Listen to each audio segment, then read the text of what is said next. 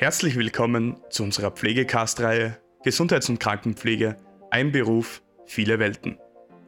In dieser aufregenden Pflegecast-Reihe beschäftigen wir uns mit den Geschichten von Menschen, die den Pflegebereich verlassen und den Sprung in die Welt der Wirtschaft gewagt haben. Unsere Gäste sind echte Impulsgeber, die ihre Leidenschaft für die Pflege nutzen, um in der Wirtschaft einen neuen Weg zu gehen. Von der direkten Patientinnenbetreuung bis zu der Gestaltung innovativer Geschäftspläne. Diese Podcast-Reihe bietet Ihnen Einblicke in erstaunliche Erfolgsstories und ungewöhnliche Karrierepfade. Wir freuen uns, dass Sie mit dabei sind und wünschen Ihnen viel Spaß und gute Unterhaltung. Disclaimer. Das nachfolgende Interview repräsentiert die Meinung der interviewten Personen und muss daher nicht mit der Meinung des Vereins Pflegenetz übereinstimmen. Interviewpartnerinnen dieses Podcasts haben zum Teil den Pflegebereich bereits vor vielen Jahren verlassen um in die Privatwirtschaft zu wechseln. Es gibt keine Gewähr für die Aktualität von Fachbegriffen. Wir freuen uns, unseren erste Reihe Gesundheits- und Krankenpflege, ein Beruf, viele Welten willkommen zu heißen, Herr Thorsten von Steland. Herr von Steland hatte in den vergangenen Jahrzehnten verschiedene Funktionen inne, die von seiner ursprünglichen Qualifizierung als Gesundheits- und Krankenpfleger abweicht. In der heutigen Folge unseres Podcasts Gesundheits- und Krankenpflege ein Beruf viele Welten werden wir einen Zusammenhang zwischen Ihren früheren Tätigkeiten im Pflegebereich und Ihrem aktuellen Karriereweg nachzeichnen. Also demnach möchte ich Sie gerne bitten, sich kurz vorzustellen. Gut, äh, Danke für die Einladung. Äh, mein Name ist Thorsten von Steland. Äh, vorstellen beginne ich äh, einmal mit meiner Geburt. Vielleicht auch nicht uninteressant für die Biografie. Ich bin in Belgien geboren. Es liegt schon fast 65 Jahre zurück. Bin mit meinem zehnten Lebensjahr nach Österreich gekommen. Das war so diese, dieser erste große Wechsel äh, in ein neues, fremdes Land mit anderer Sprache. Habe hier das Gymnasium besucht mit, mit sehr mäßigem Erfolg, war in einem Internat im Bundeskonvikt in Waldhofer an der Ips. Fremde Umgebung, fremdes Land, äh, keine Eltern, im Prinzip, bestenfalls am Wochenende. Äh, das war's. Und ich habe schon gesagt, mit mäßigem Erfolg. Äh, mein Zeugnis habe ich zielsicher verräumt, damit es weder die Kinder noch die Enkelkinder finden. Mein Abgangszeugnis aus dem Gymnasium, nämlich in der sechsten. Und ich glaube, da ist jetzt die große erste Frage, wie kam ich überhaupt zur Pflege? Ich schließe gleich äh, an, ich bin nicht berufen gewesen, in keiner Weise. Ich war 16, ich habe die Schule abgebrochen Irgendwann im September hat meine Mutter festgestellt, Bub, du musst irgendetwas tun. Mitte September gab es nicht mehr viel zu tun, die Lehrstellen waren besetzt. Aufnahme auf einer Schule Mitte September, das war eigentlich alles vor dem Sommer geregelt, das heißt keine Chance. Und ich bin jetzt sehr offen mit dem, was ich sage. Die einzige Option, die blieb, war die Krankenpflege, weil äh, die Ausbildung mit 1. Oktober begann und Aufnahmeprüfung Ende September. Ergo habe ich mich dort angemeldet, nicht wissend, worauf ich mich einlasse. Habe dann begonnen, äh, auf der Dialyse im Kaiser Franzose Spital zu arbeiten, habe dann die Sonderausbildung für Intensiv- und Dialyse gemacht äh, im AKH der Stadt Wien.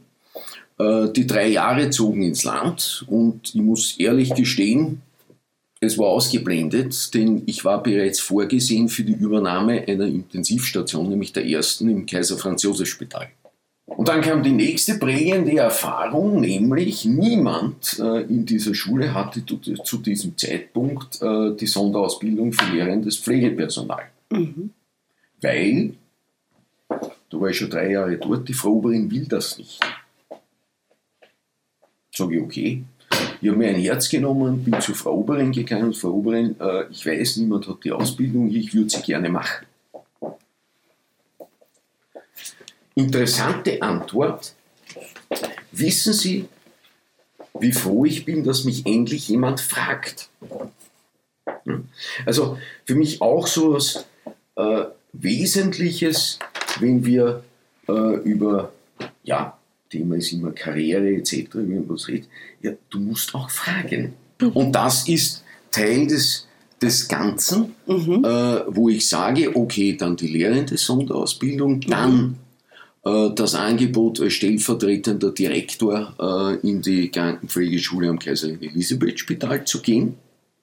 Die Option äh, durch eigentlich, eigentlich durch die damalige zentrale Generaldirektion oder wie man auch immer nennen mag, den, den äh, Krankenhausmanagement-Lehrgang zu machen, mhm. äh, den ich dann auch gemacht habe.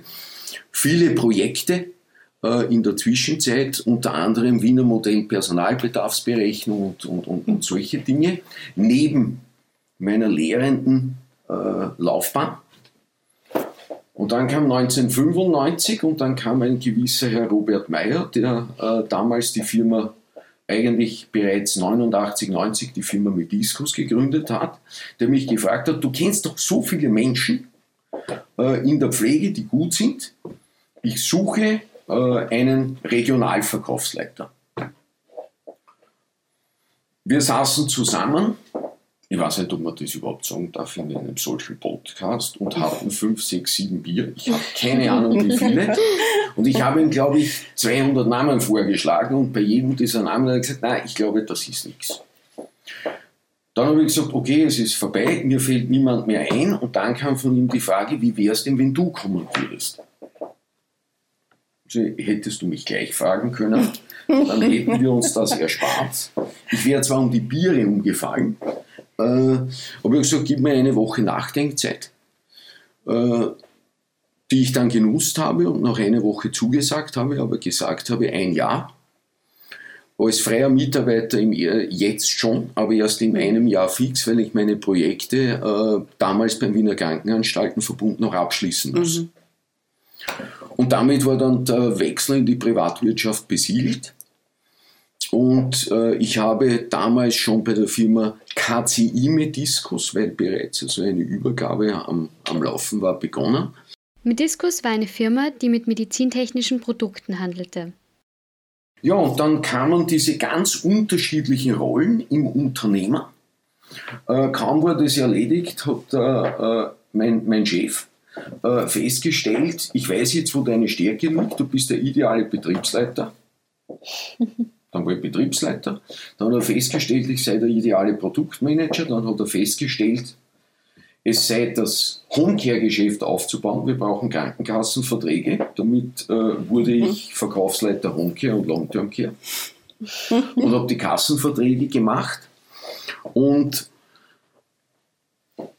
ich war Qualitätsmanager, ich war Produktmanager, ich war Marketingleiter, ich war Verkaufsleiter, äh, ich war Betriebsleiter, ich war Finanzcontroller, ich war HR-Leiter. Ja.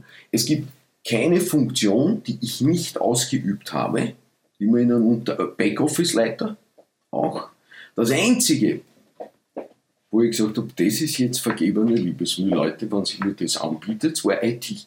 Da ja. würde ich sehr gerne kurz einhängen. Würden Sie sagen, für irgendwelche speziellen Funktionen, die Sie hier inne hatten, war die Pflege von einem großen Vorteil oder hat Sie da in eine bestimmte Richtung stark beeinflusst? Ich glaube, dass genau dafür äh, die Pflege, wenn man sie von, ihrem, äh, von ihrer Kernkompetenz betrachtet, ein ganz wesentlicher Teil äh, für diese Dinge ist. Warum? Sie werden auch in der Pflege permanent mit Neuem konfrontiert. Jeder Patient, jede Situation ist eine neue Situation. Und Sie können sich nicht umdrehen und sagen, das ist jetzt nicht meins, äh, da kenne ich mich nicht aus, äh, da suche ich mir jemanden. Nein, die Zeit haben sie oft nicht. Müssen was tun. Und nichts anderes ist es in einer horizontalen Karriere mit unter, mitunter völlig unterschiedlichen Aufgaben. Ja, das, verstehen Sie mich? Das sind völlig andere Welten. Ja? Und diese Bereitschaft, sich auf eine neue Welt einzulassen, zu sagen, da lerne ich etwas, ja? Natürlich habe ich dann mein Studium angeschlossen, berufsbegleitend, aber da war ich auch schon 45. Würden Sie das sagen, dass das der große Vorteil ist, den die Pflege in die Privatwirtschaft bringen kann, diese Flexibilität und diese Arbeitshaltung, dass man sich auf alles einstellen kann? Äh, ja, äh, das ist ein Punkt. Es kommt aber auch immer auf die Person an. Also ich denke, da gibt es eine, eine, eine, einen ganz klaren Zusammenhang. Nicht, und ich ziehe jetzt wieder Vergleiche, äh, nicht jeder Arzt ist ein guter Arzt, nicht jede Pflegeperson ist eine gute Pflegeperson. Es mögen mir bitte die Ärzte und die Pflegepersonen verzeihen. Ich sage auch, nicht jeder Installateur ist ein guter Installateur. Jeder, der bereits einen Handwerker zu Hause hatte, und jetzt schweife ich etwas ab, weiß ein Lied davon zu singen, äh, wer ist gut und äh, wer ist nicht so gut. Und da ist die Frage gut oder nicht gut, äh, bin ich einfach nicht qualifiziert genug oder interessiert mich das, was ich mache, auch gar nicht. Also eines ist schon klar, die Pflege gibt vielen die Möglichkeit und die Voraussetzung, auch woanders zu reüssieren. Aber ohne eigenen Antrieb, ohne das Wollen hm, und sich auf Neues einlassen, wird es nicht funktionieren. Das heißt, die Basis ja, aber das ist noch kein Freibrief dafür, dass man als Pflegeperson äh, woanders reüssieren kann. Und Bezug nehmend auf diese breit gefächerten Interessen Ihrerseits, haben Sie da spezielle Weiterbildungen und Schulungen gemacht, um sich vorzubereiten von dem Weg von der Pflege in die Privatwirtschaft oder ähm, war das mehr ein Learning by Doing? Das war primär ein Learning by Doing. Äh, es war wirklich primär ein Learning by Doing. Ich hatte keine, Auf keine Ahnung, was die Aufgabe eines Produktmanagers ist. Ich hatte keine Ahnung, eben Qualitätsmanagement. Äh, ich hatte keine, also überspitzt ausgedrückt, keine Ahnung, aber bei weitem nicht den Background dafür. Äh, keine Ahnung, was ein Verkaufsleiter so tut. HR, ja, da kannte ich mich aus. Das war schon immer ein Steckenpferd von mir, auch vorher weil es, glaube ich, auch in der Ausbildung ein ganz wesentliches Faktum ist, äh, wie entwickle ich ja, die Schüler oder die Auszubildenden. Ja, also da, da ist HR, also dieses Personalmanagement schon ein ganz wesentlicher Punkt. Natürlich gibt es gewisse Basics, ähm, aber es war ein Learning by Doing und nach diesem Learning by Doing kam genau der Punkt, wo ich gesagt habe, jetzt hätte ich gerne dieses theoretische Wissen auch und deswegen eben die acht Semester Unternehmensführung auf der FH, eigentlich Betriebswirtschaft, äh, wenn man es so will. Und ich glaube, das, ist, äh, das ist schon sehr von Vorteil, äh, Dinge mal anzugreifen und dann zu sagen, okay, wie sieht es denn dann tatsächlich theoretisch aus? Mhm. Ja? Mhm. Mache ich das auch richtig, also richtig, was ist schon richtig, was ist falsch? Ja? Also eigentlich wird richtig, äh, wäre richtig dann, wenn das Ergebnis das Bestmögliche ist, mhm. Äh, dann wäre es richtig. Äh, aber Sie können die Dinge ohne dies erst nach dem Ergebnis bemessen. Ja. Genau. Ja, ist das auch zum Beispiel diese Teamfähigkeit quasi, die Sie jetzt angesprochen haben in diesen Gruppenarbeiten, ist das auch, würden Sie sagen, eine große Sache, die Sie von der Pflege mitgenommen haben, die Sie sowohl in Ihrem Privatleben als auch in Ihrem wirtschaftlichen Schaffen gewisserweise prägt?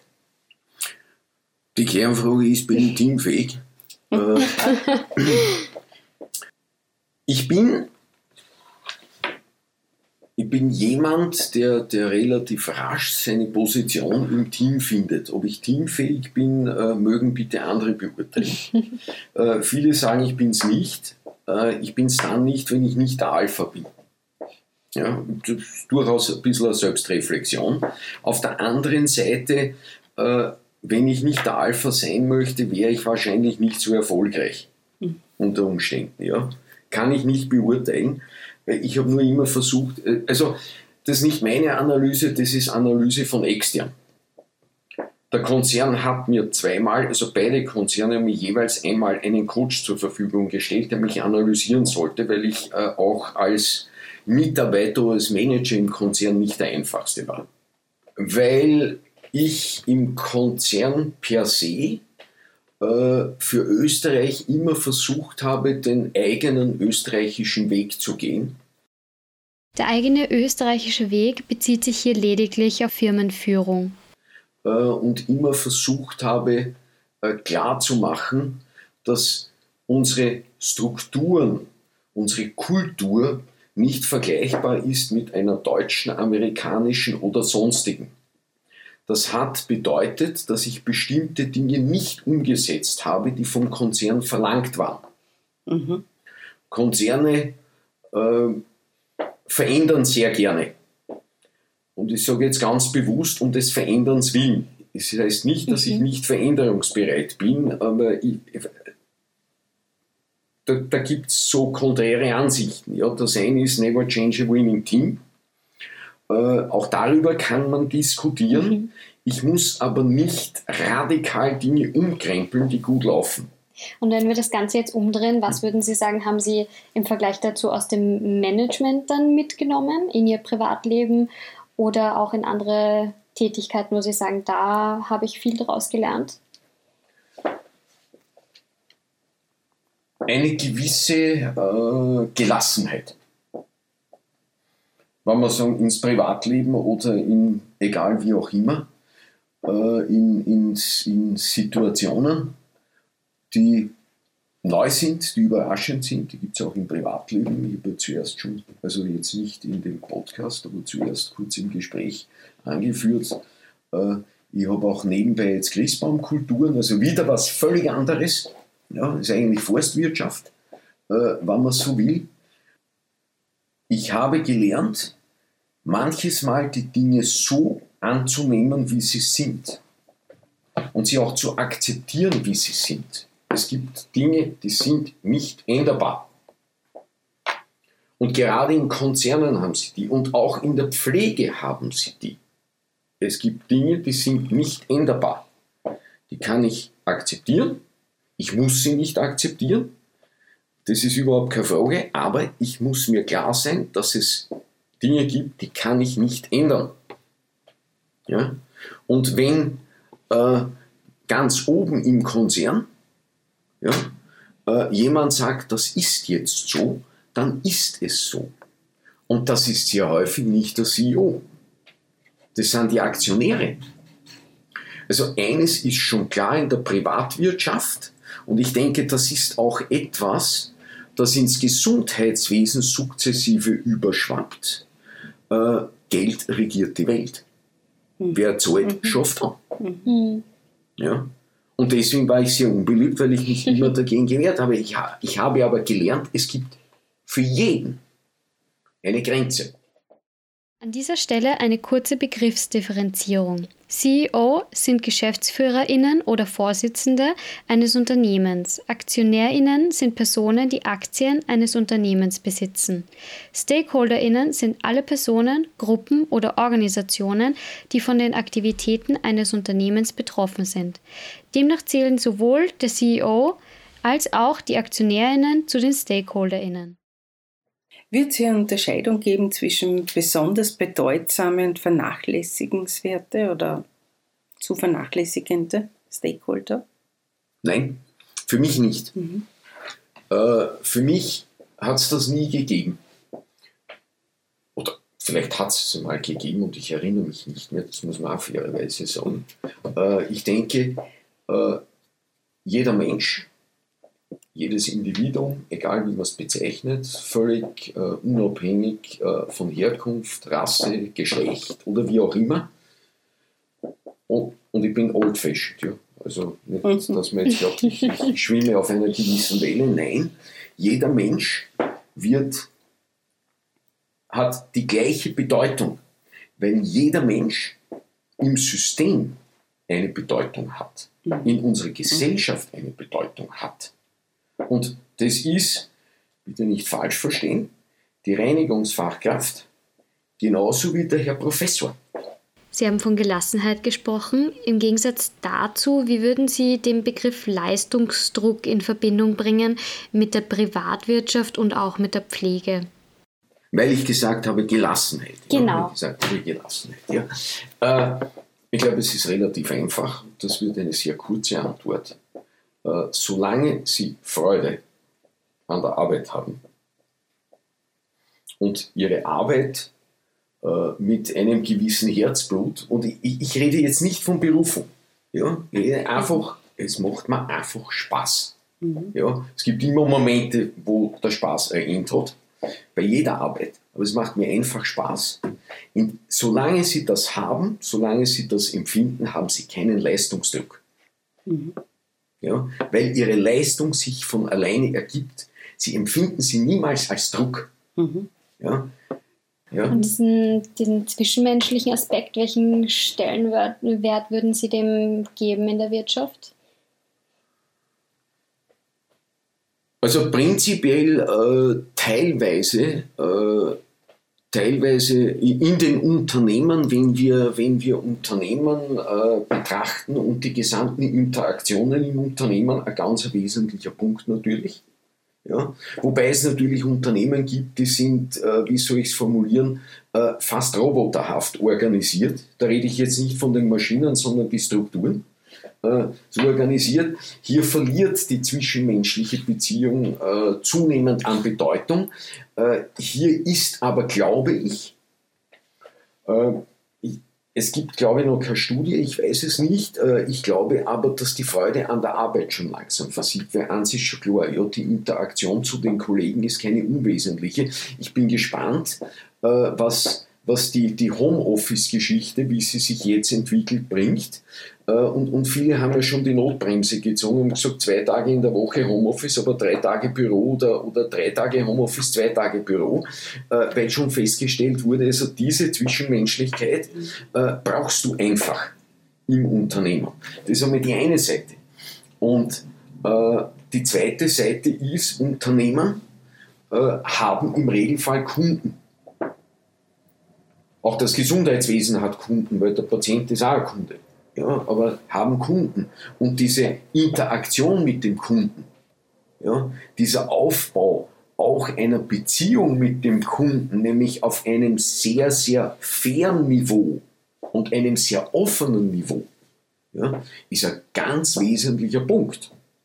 Ja, da wollte ich gerne noch fragen, ähm, würden Sie dann sagen, dieses Netzwerk, was Sie da aufgebaut haben, eigentlich schon von Anbeginn Ihrer Karriere, ist das etwas, was man eigentlich immer mit sich tragt, immer erweitert und nie komplett sagt, ähm, Sie sind jetzt aus der Pflege gekommen, das Netzwerk lassen Sie quasi zurück, sondern das erweitert sich nur.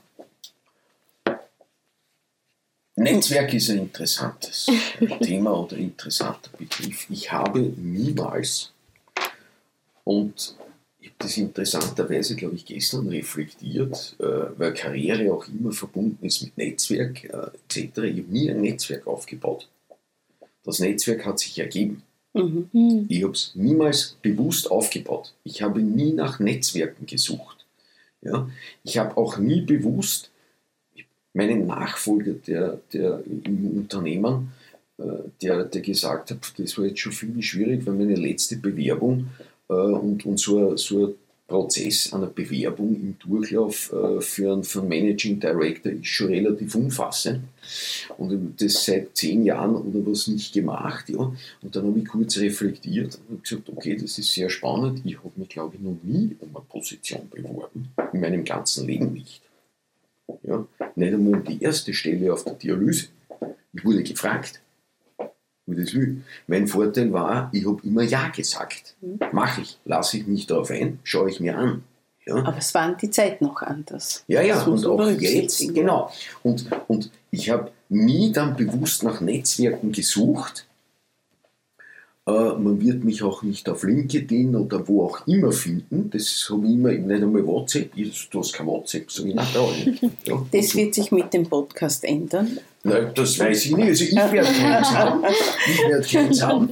Äh, weil ich einfach sage, äh, wer mich erreichen will oder wer was von mir will, der kennt meine Telefonnummer und hat meine E-Mail-Adresse. Das ist wunderbar. Nein, aber Netzwerke ergeben sich und sie ergeben sich einfach daraus, aus einem wahrscheinlich teilweise auch unbewussten Geben und Nehmen. Also ohne Authentizität wird es, glaube ich, im Netzwerk auch nicht funktionieren. Und vor allem, und deswegen glaube ich, endet mein sogenanntes Netzwerk nicht abrupt, mit dem, naja, aber von dem kann ich nichts mehr haben. Ja, also mein, mein, mein Counterpart mehr oder weniger hat jetzt nichts mehr von mir. Mhm. Ja, wir können weder verhandeln über Preise noch über das noch sonst irgendwas, da ist nichts. Ja, nichtsdestotrotz bleiben die Kontakte aufrecht. Ja. Ich orte hier ganz viel Wertschätzung darin. Ja. ja? ja.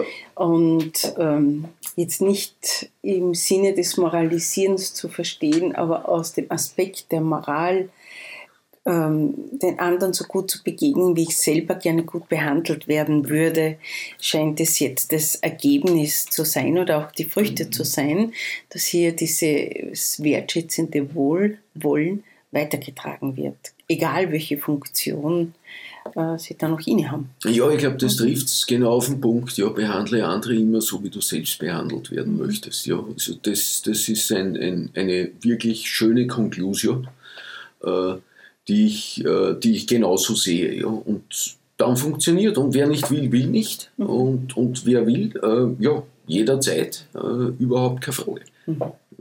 Irgendwelche Tipps, die Sie für die Zuhörerinnen und Zuhörer noch hätten?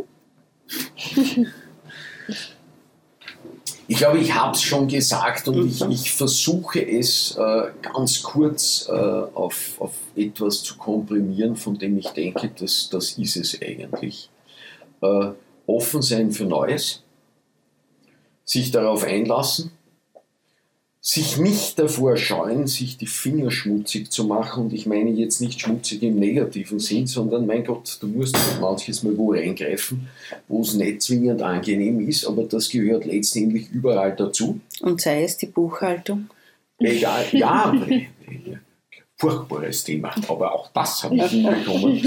Ja, nein, aber es gehört dazu, äh, das Leben besteht nicht nur, auch das Berufsleben oder vor allem das Berufsleben besteht nicht nur aus Sonnenstunden. Ja?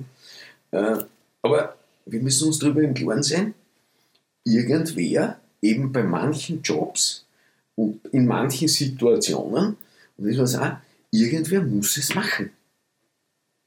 Dann mach es einfach.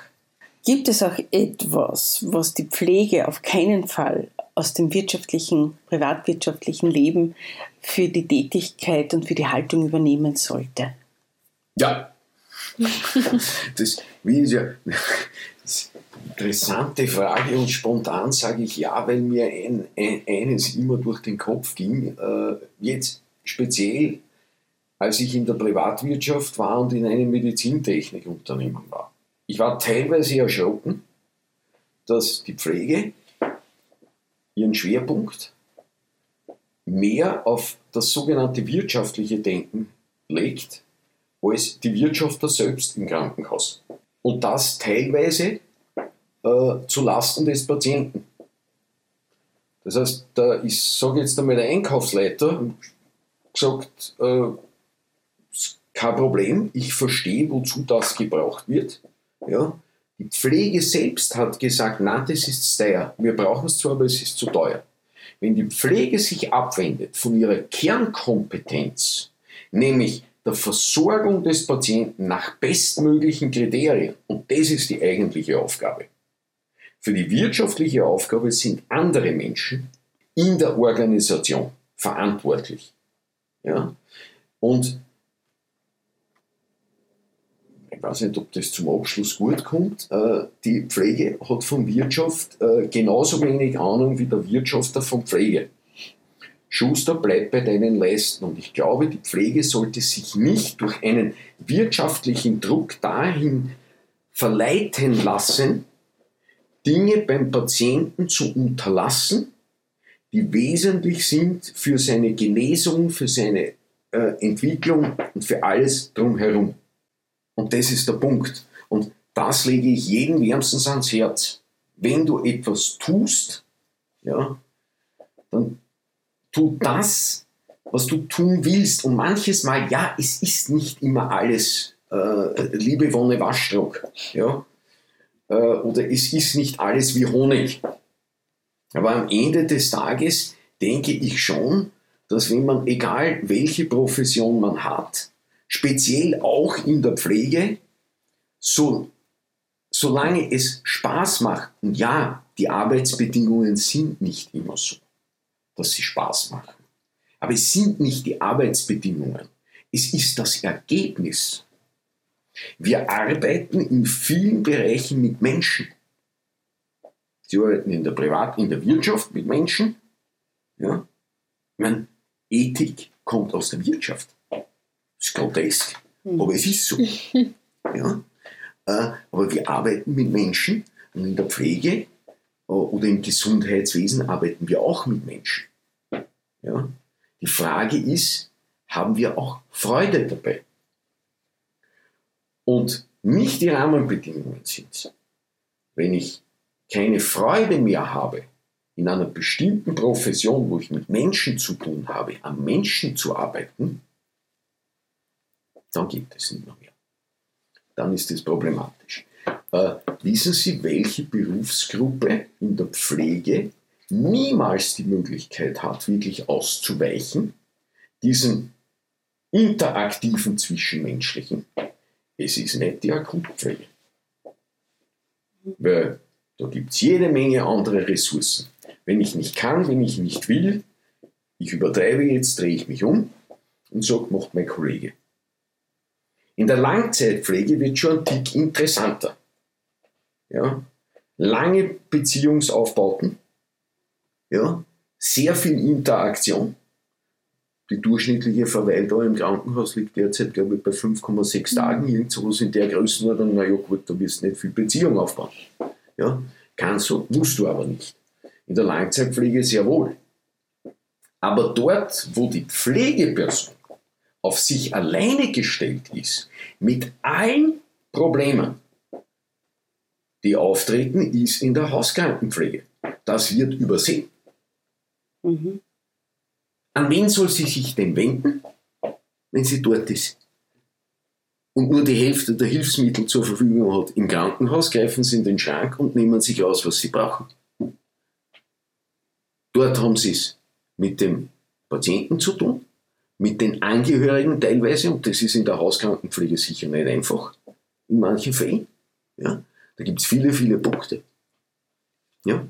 Das ist aus meiner Sicht die eigentliche Königsdisziplin. Nämlich, wenn wir von Pflege reden, wenn wir von Interaktion reden, wenn wir äh, von Eigenständigkeit sprechen und Entscheidungen zu treffen, weil ich kann niemanden fragen. Ich muss aufgrund meiner fachlichen Qualifikation die Entscheidung treffen. Und ich muss so handeln, es handelt kein anderer für mich. Nun sind wir am Ende der Podcast-Folge mit unserem Gast Thorsten van Steeland angelangt. Wir möchten uns ganz herzlich bei ihm und unseren ZuhörerInnen bedanken. Wir freuen uns auf das nächste Mal, wenn es wieder heißt Gesundheits- und Krankenpflege, ein Beruf, viele Welten.